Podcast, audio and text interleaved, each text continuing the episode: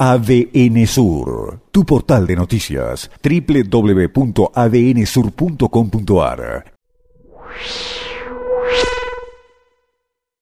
La noticia va a decir seguramente en los próximos minutos que eh, hay tres meses de prisión preventiva para el chico de 16 años que agredió con un cuchillo a otro chico de la misma edad, a un compañero de escuela, en el baño precisamente eh, de la escuela. El otro chico que está herido, peleando por su vida allí en el hospital regional. Claro, me niego a tratar este tema como una noticia policial más, por el lugar en el que ocurrió, por lo que está reflejando este hecho. No ignoramos que la escuela suele reflejar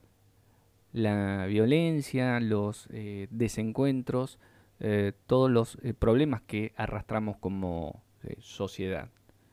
pero el hecho de que haya ocurrido en un baño de la escuela eh, del barrio, donde un pibe termina agrediendo a otro con este nivel de gravedad,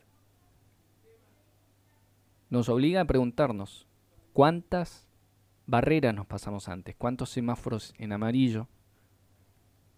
venimos atravesando sin prestarle la debida atención para llegar a una situación como esta. Un pibe luchando por su vida allí en la terapia intensiva del hospital regional, que con todos sus problemas y todos sus conflictos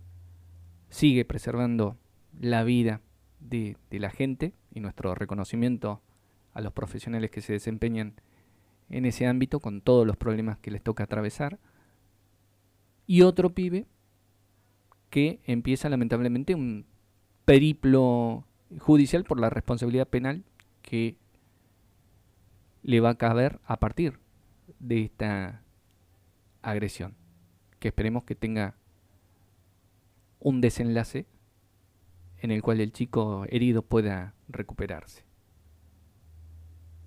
Lo peor que puede pasarnos es que los conflictos esta situación de crisis que nos desborda por todos lados nos haga perder de vista lo más esencial. Lo peor que podría pasarnos es que las escuelas se conviertan en tierra de nadie.